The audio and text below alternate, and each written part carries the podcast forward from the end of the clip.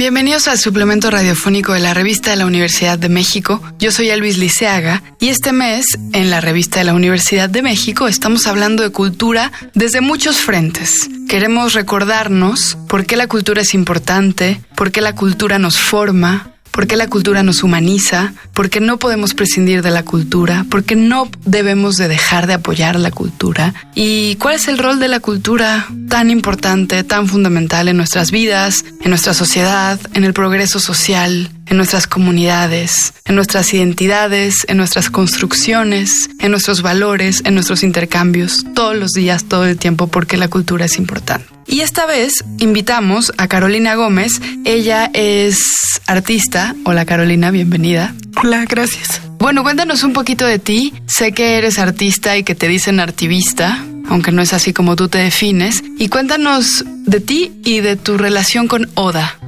Hola a todos, mi nombre es Carolina y me gusta hacer gráfica para la calle. Me gusta mucho el movimiento del street art, entonces eso es principalmente lo que yo hago, arte urbano. Y mi relación con Oda es que yo crecí de manera indocumentada en Houston, en Texas.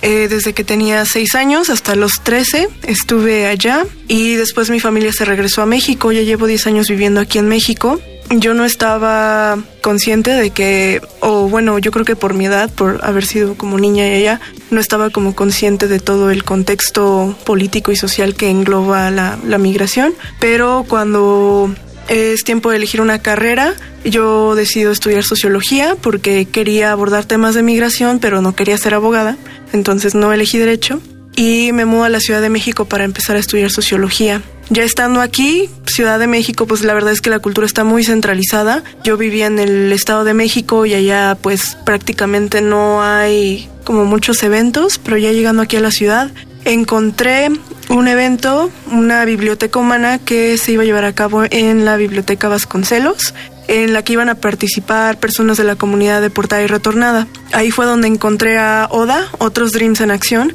que es una asociación civil que está conformada por y para personas deportadas y retornadas, personas que vivieron muchos años en Estados Unidos y ahora se encuentran de regreso a México ah, debido a una deportación o a un retorno forzado. Entonces ahí conocí a la organización, me gustó mucho la comunidad que forman, que no es como otras organizaciones en donde todo es como muy frívolo y muy como dedicado únicamente a la acción política, sino que también se hace comunidad, se hace arte, se, se hace como una dinámica completamente diferente, entonces me incorporé a la organización como vocera, como parte de la comunidad y ahora he estado colaborando con algunos proyectos.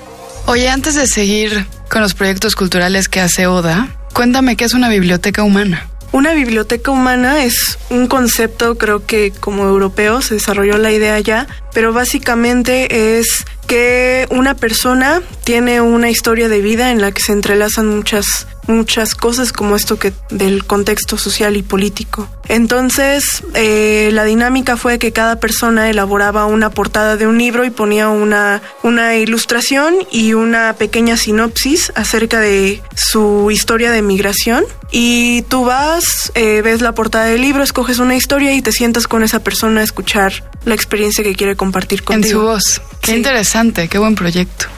Bueno, volviendo a Oda, Oda hace un montón de cosas con personas deportadas y retornadas para integrarlas a la sociedad mexicana y a lo que probablemente será su nueva vida. Algunas de estas cosas son, por ejemplo, ayudarlos a sacar identificaciones oficiales, a veces si están bien de salud, pues está todo bien, pero a veces si tienen algún problema de salud hay que ayudarlos, hay que llevarlos al doctor. Hay un montón de trámites que te ayudan a hacer, de requisitos cuando tú tienes que regresar a México o cuando tienes que buscar trabajo, por ejemplo, necesitas tu IFE, necesitas una cartilla, necesitas un montón de cosas y todas esas cosas, digamos, burocráticas, legales, de salud, como cosas básicas, también ODA brinda un montón de, de, ayuda y tiene un montón de mecanismos para que las personas deportadas y retornadas pues empiecen a buscar su nuevo camino.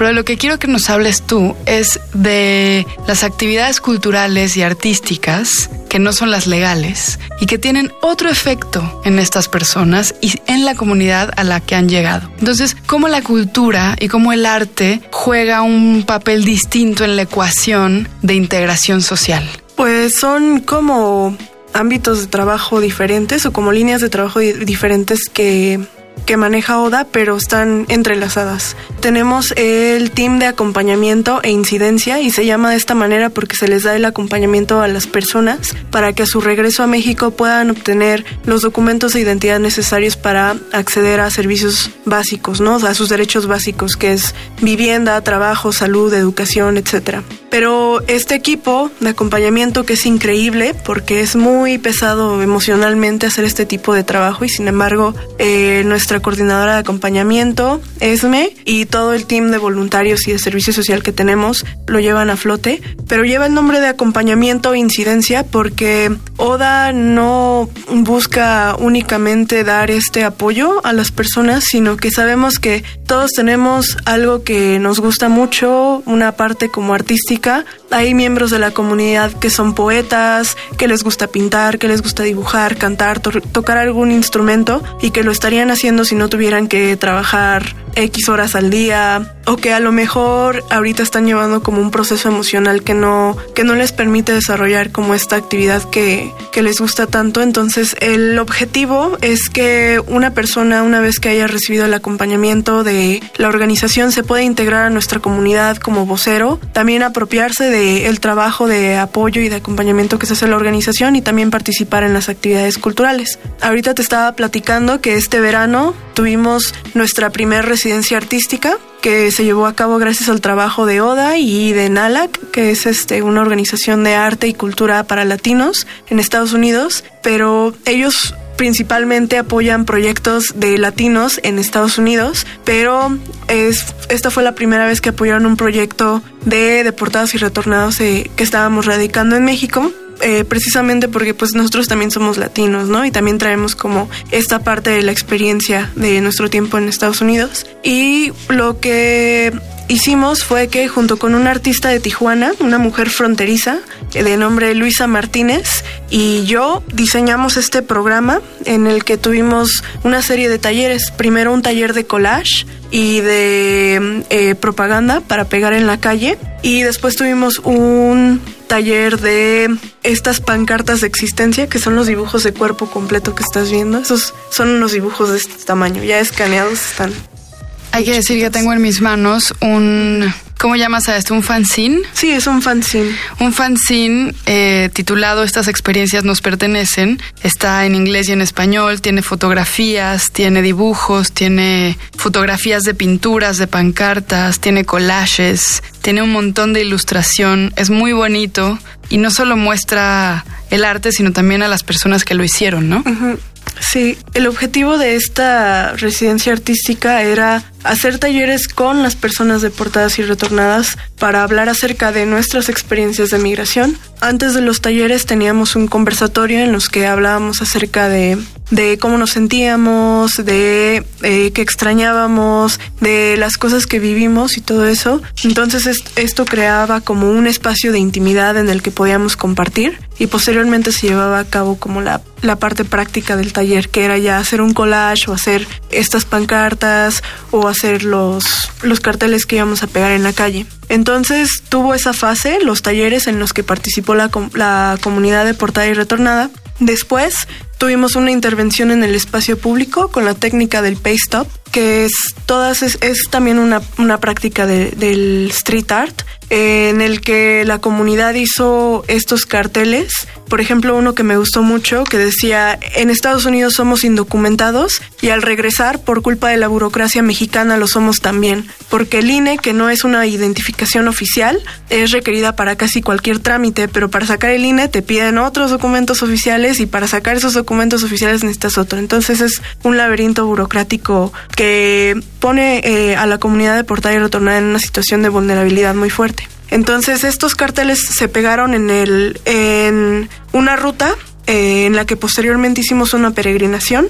Esta ruta de peregrinación que hicimos después con, con estas pancartas y con toda la comunidad, con eh, un, ¿cómo se llaman estos megáfonos? Para recitar poemas y para, y para decir consignas de la comunidad. Hicimos una ruta en la que visitamos eh, Registro Civil, Instituto Nacional Electoral, Secretaría de Relaciones Exteriores y el Zócalo de la Ciudad de México. Entonces, esta es una ruta que transitan las personas deportadas y retornadas a su regreso a México, muchas veces con procesos emocionales muy fuertes para ellos, con el sol a todo lo que da, este, sin saber moverse en la Ciudad de México porque llevan 15, 20 años fuera del país y que es algo muy difícil para, para la comunidad. Entonces, nosotros Toda, toda, la comunidad deportada y retornada lo queríamos hacer unidos, transitando este espacio ahora con consignas de resistencia de comunidad durante este recorrido, muchas de las personas que escribieron poemas, que también están incluidos en el fanzine,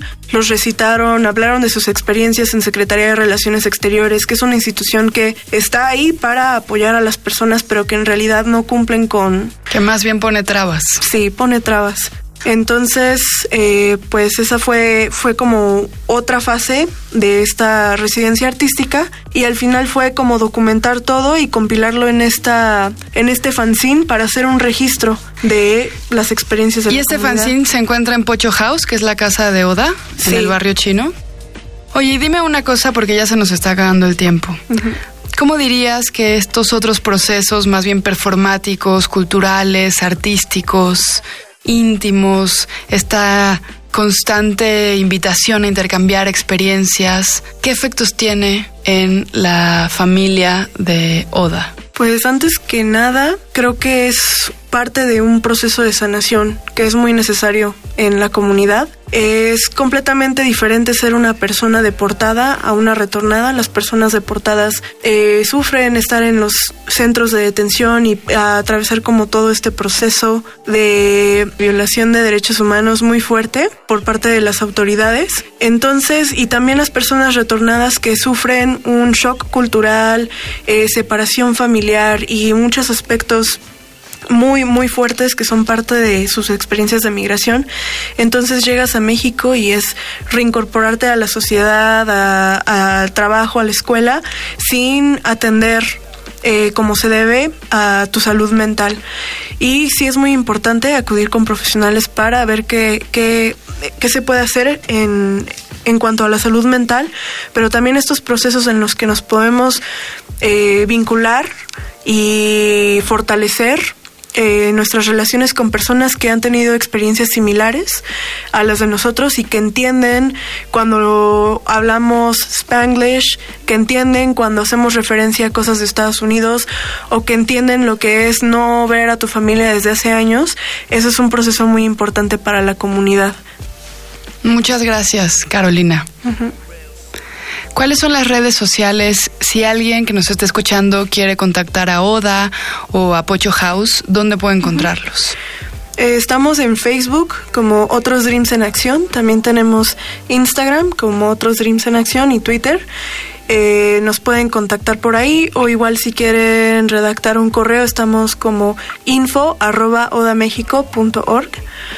Eh, o si quieren visitar nuestro espacio cultural, tenemos eh, Pocho House, que está eh, ubicada en el barrio chino sobre ayuntamiento y pueden, tenemos cine debate todos los meses, tenemos clases de inglés gratuitas para el barrio que nos rodea, personas que quieran aprender inglés por parte de personas deportadas y retornadas nuestra noche de Taco Bell. Tenemos muchos eventos a los que pueden acudir. Muy bien, pues muchas gracias. Hemos llegado al final de este programa. Muchas gracias a Carolina Gómez y espero que todos ustedes vayan a visitar las redes sociales de Oda y de Pocho House. Si quieren leer más sobre cultura, les recomendamos los artículos Dos lecciones de polifonía y una de perplejidad de Vanessa Londoño y El recorte de dinero a los museos de Cuauhtémoc Medina. Ambos artículos se encuentran en el número de este mes de la revista de la Universidad de México. Pueden consultarla toda y todos los números gratuitamente en www.revistadelauniversidad.mx.